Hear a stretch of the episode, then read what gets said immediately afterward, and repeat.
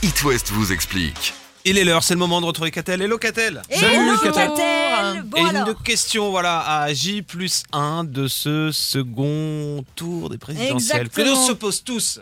Emmanuel Macron, il a été réélu dimanche et euh, le gouvernement va démissionner. Mais euh, pourquoi on continue pas avec les mêmes Alors on peut, on peut continuer, on va y revenir, mais la tradition républicaine, c'est effectivement que le gouvernement présente sa démission, même si le président est réélu, même si le président et le premier ministre sont du même bord politique, ce qui est le cas ici, ça va dans le sens des institutions qu'un gouvernement démissionne suite à une présidentielle, puisque c'est le président qui nomme le premier ministre. Alors ce n'est inscrit dans aucun texte, hein, mais c'est une tradition, on appelle ça une démission de courtoisie.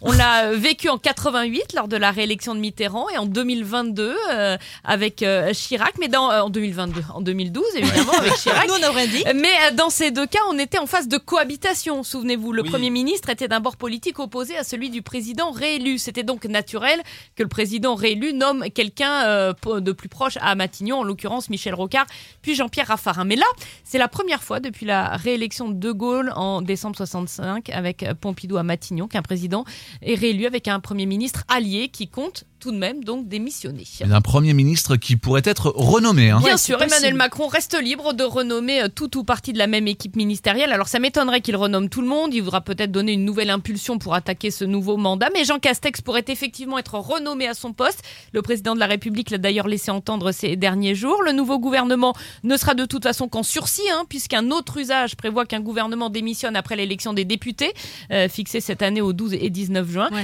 Et à ce moment-là, on verra quelle majorité se dégage à l'Assemblée et ça pourrait contraindre le président à changer d'équipe. Vous vous souvenez que Jean-Luc Mélenchon, arrivé troisième au, au premier tour, a demandé aux Français de l'élire Premier ministre Oui. hein, en donnant aux Insoumis une majorité à l'Assemblée nationale. Quand doit intervenir cette démission du gouvernement Alors, pas avant la semaine prochaine. En fait, les résultats officiels du second tour doivent être euh, proclamés demain, mercredi, par le président du Conseil constitutionnel. L'investiture du chef de l'État pour son second mandat se tiendra donc à partir de mercredi jusqu'à la fin de son premier mandat, c'est-à-dire le 14 mai au plus tard.